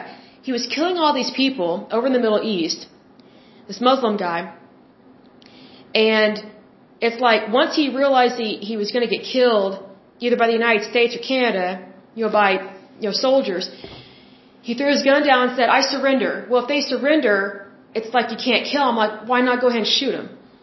They're murderers. Like he was just he was just playing the system. He's a scammer. He totally knew that all he had to do, he could kill as many people as he wanted, be brutal as much as he wanted to Christians, and the moment he gets caught or semi-caught, he just goes, "Oh, I repent," or "I, you know, I, you know, I, I, I how to describe it? Like I give up or whatever. Whatever words that they use. I'm not sure if they say I surrender, but they basically just throw up their hands. They throw up a fake white flag, basically. So then they get thrown into custody because they know that they can be taken to another country, one of one of these nicer countries. And so what this guy did, he was in prison for I don't know how long and uh, then he ended up suing the Canadian government, claiming injustice. Yeah, he's a murderer, a brutal, evil, wicked murderer. And then he got out of prison. Why he got out, I don't know. He should have been executed. First of all, he should have been executed on the battlefield. And secondly, he should have been executed back when he got in Canada. And I'm not saying he was from Canada, he was obviously from the Middle East, but my thing is, is that he used the system to his advantage. So he gets out, and guess what? He sues the Canadian government for millions of dollars. And or, women. He either sued them or they felt sorry for him and they gave him a bunch of money. I think that's what it was. There's so many cases where Canada is so stupid. There was one where they got sued and they went ahead and just paid the guy. Another guy, he I don't even think he sued, but Canada gave him millions of dollars and apologized for imprisoning him. But yet he murdered people over in the Middle East. He was an enemy to the United States and to Canada and technically to Europe. And yet Canada paid him all these dollars, these millions of dollars. I'm like, wow. So basically the monies that the Canadian government took out of Canadians' paychecks went towards this killer. So not only was he not executed, which he should have been, it should have been capital punishment. Not only did he not get executed, he got out of prison and then got paid millions of dollars. And he was still in his 20s, so he, he got to be a very rich murderer. Like, that's why you have to be careful who you let into your country. And pay attention to how your government officials are running your country. Are they paying attention to immigration statuses? Are they paying attention to who they're letting in? Are they making the right judgment calls? Do we have the right judges in charge of things? Are, are the correct rulings being appropriated? Like, all these things matter because if they don't matter, then you don't have real justice and your country doesn't have real authority. Canada's a joke. Like everybody knows, I remember as a kid and even as a teenager, it was commonly known that it was commonly known that if ever there was a draft and you did not want to serve in the US military, just be a coward, be yellow, and go to Canada. They'll take you. Or if you turned 18 and you did not want to sign up for the draft, even if we were in war, you could just go to Canada. That's if they don't track you down. But Canada takes in people like that. What does that say about Canada? Are there good people from Canada? Sure. But Canada is known for two things. Big time. Socialism, um, their lack of taking in smart immigrants, and then if you don't want to fight in your military, you, you know, you can be a coward and go escape there and live there and live the high life. While your brothers and sisters of your country go out and fight and possibly die for your freedom. That's the thing. I mean, what does that say about Canada? That's why we have to be careful with stuff like this, because it really does matter. Because there's always a cause and effect to this. Like when I heard about that guy, that, that horrible murderer that young Muslim guy, when I heard he got millions of dollars from Canada, from the government, and they apologized to him, they actually apologized for arresting him, for imprisoning him. You know what that would be like? That would be like us, you know, arresting Osama bin Laden, and then freeing him from prison, and then giving him millions of dollars and apologizing for arresting him when he murdered, he was the mastermind of murdering so many Americans. That's what that's like. It is such a slap in the face to your people. That's what the Canadian government did. They totally slapped their people in the face.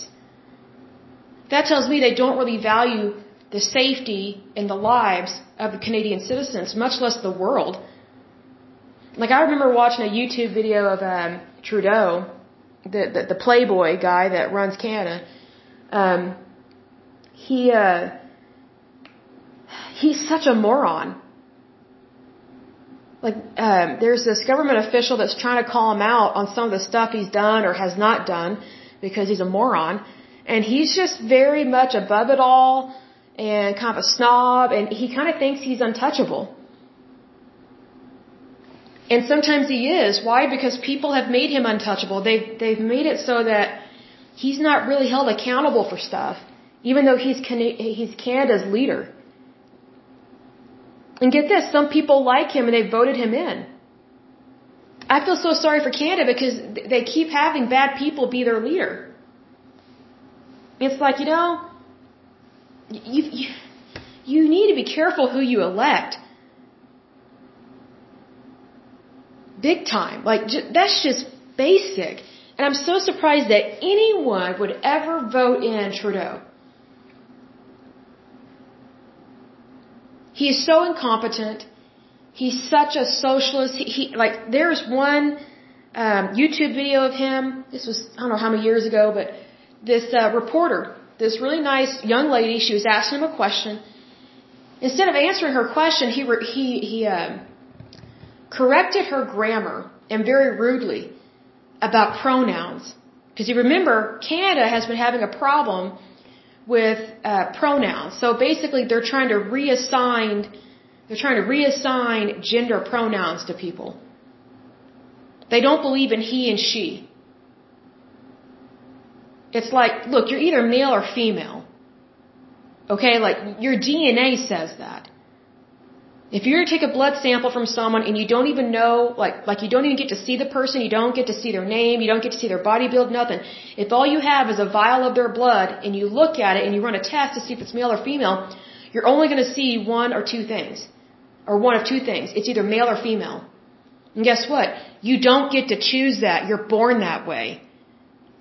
But Trudeau, he's into this transgen- transgenderism, LGBTQ, XYZ, 1, 2, 3, 4, 5, 6, whatever numbers and alphabet letters they have in there. I don't get it. I don't understand it because what I don't understand about saying,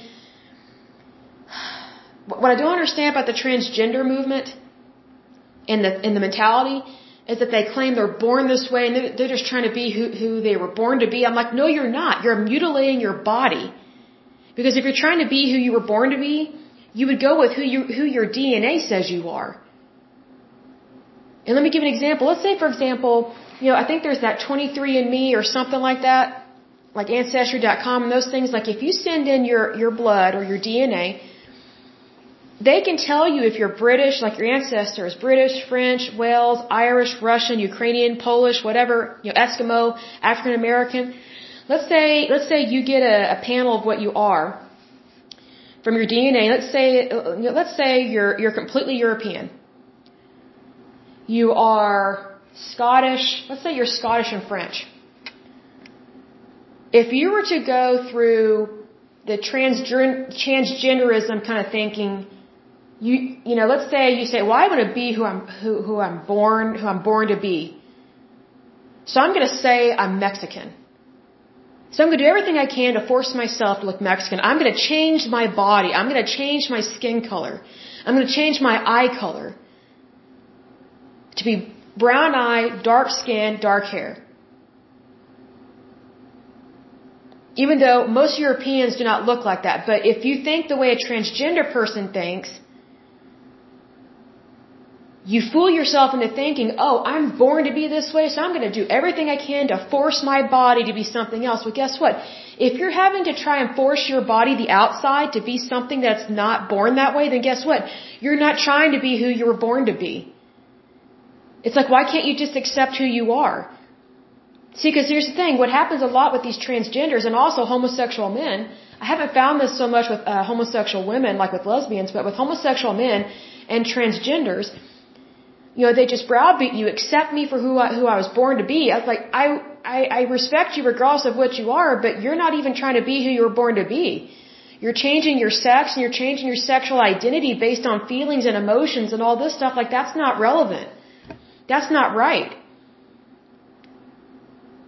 Like they, they keep tooting this horn, oh, you have to do what I say. No, I don't. You tell me to, you know, respect you were born to, respect who you were born to be or what you were born as, but you're not even respecting yourself. It's the same thing with Trudeau up in Canada. He is totally disrespecting all of his citizens by pulling the whole, oh, we're gonna, redo pronouns in the English language or whatever language they speak up there, which is French and English. But it's like, you know, you, you can't do that to people. People are people, they're human beings. And here's the thing, if, if someone's wanting to change their sex, I think they, they have problems. They need help. Because if you're wanting to change your sexual identity like that, and that is really extreme, then you're not willing to be who you were born to be because your DNA tells you whether you're a male or female. So why not embrace who God made you to be? And then there may be some that say, well, I don't believe in God. Doesn't matter. Your DNA doesn't lie. You're either male or female. It's just like when you donate blood. I'm trying to think how many different blood types there are. There's A, there's, oh, let me look up here. Blood types. I'm going to look up here. Okay, so there's A, B, A, B, and O, and I think there's O positive or negative. I'm trying to remember what I am, because I used to donate a lot of blood when I was younger. But my point is this, let's say if you're type A, that's what you're born to, that's what you're born to be is type A. That's just what you are. Oh wow, there's a whole bunch. Oh wow, this A positive, A negative, B positive, B negative, AB positive, AB negative, O positive, and O negative. I didn't know there were that many. That's really cool. I learned something new. There's eight possible blood types. But here's the thing. Let's say you're A positive and you want to be B negative. You can't change that. That's who you are naturally. Like, you can't change your DNA. You can't change any of this. So whenever people try and say, oh, well, you know, I'm going through, you know, transitioning, well, guess what? In order to transition, they have to take these hormones. They have to force their body to do something it's not naturally doing. What does that tell me? They're trying to force their body to do something that's unnatural. It's going the opposite of what their body was naturally born to do. So that tells me they're not trying to be who they were born to be. And I'll say this, if, if you are sexually confused, number one, I would pray about it, especially if you don't believe in God, I still think you should pray. Because you need a lot of help with this. But here's the thing. If you are confused sexually, I really think you should hold off on changing your identity. Because if you start changing yourself when you are confused in, in any way in your life, you might be choosing the wrong avenue. And when it comes to sexual re- reassignment, and it really grosses me out with this stuff, they mutilate your body. Like there are people that have switched from being a male to a female or a female to, the, to a male and then they regret their decision. But guess what? I don't know if they can ever go back. I don't know if you can undo that. Look, surgery is surgery. I know that might sound extreme, but it is. But it's just, I apologize. I don't mean to get off topic, but you know, talking about Trudeau, he, um, just the arrogance of him trying to change pronouns really screws people up. And get this, it screws up young people. It brainwashes them. It brainwashes them just like that guy was brainwashed. At the age of 6 or 12, going on strike for the first time or whatever. A 12 year old, like, they don't know to do that. A 12 year old doesn't know to switch genders. Most girls at that age are just starting to get their period. Maybe even a little bit before then. And then guys, they don't hit puberty till way later after girls. So how can children know that they that they should be something else? They don't know. They're being brainwashed by adults. I think you know that is so stealing someone's childhood. And it's also stealing their identity. Because guess what? When you're stealing something, thievery is thievery. So don't steal from people. Don't brainwash them. Let them be who they are naturally born to be. Children need to figure out who they're supposed to be. That's their personal identity. And I don't think it's right for adults to do some of the things that they're doing with these kids.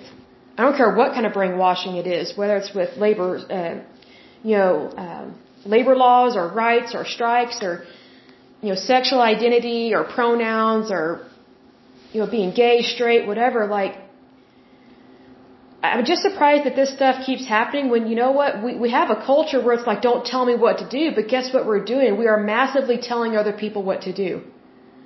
Instead of treasuring their individuality and who they were called to be as a human being.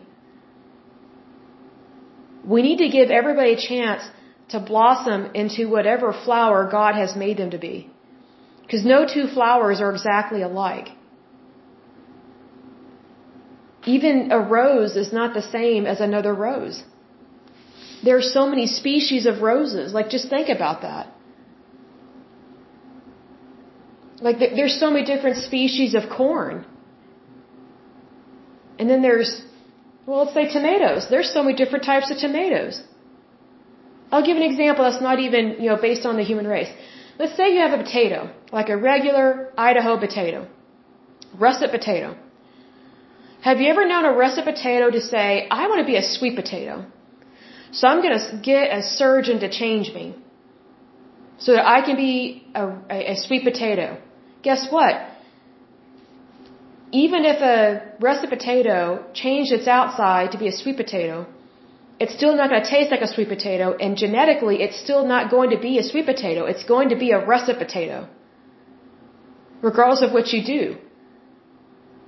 That's DNA. That's genetics. And what I find interesting with transgenderism and these sex changes is that, you know, we have all these people that are against um, bioengineering and there's like bioethics committees and things like that. Like they're, they're against um, these companies, I word this, making plants and produce and food uh, bug resistant. So they're trying to change, or they are changing the DNA of the foods and fruits that we're eating, which I think is wrong.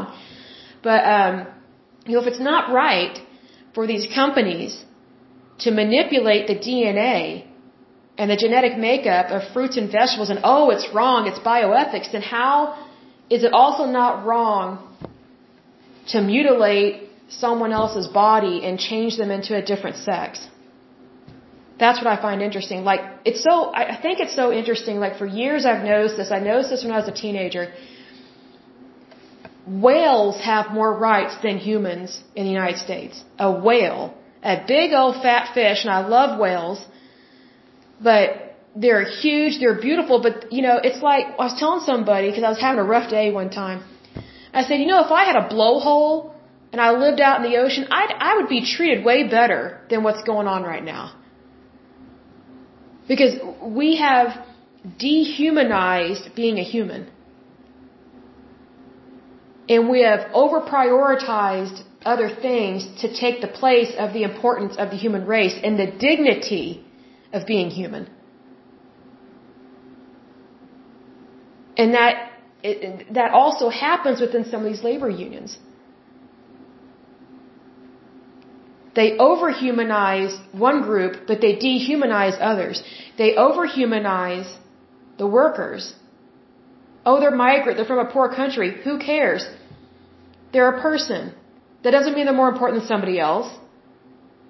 But what these labor unions do, they overhumanize and create favoritism for one group, and then they dehumanize corporate America, corporate companies, private business owners, entrepreneurs, board members, committees, and they think they have the right to do that. It's not right. It's not right at all. It never has been, never will be. But I will go ahead and end this podcast because I didn't realize we're getting close to two hours. But this was a really good one. It's very interesting. Um, the next one is going to be the Gay and Lesbian Labor Activist Network. That one should be interesting, for sure. But anyway, I will go ahead and end this podcast. But until next time, I pray that you're happy, healthy, and whole, that you have a wonderful day and a wonderful week. Thank you so much. Bye bye.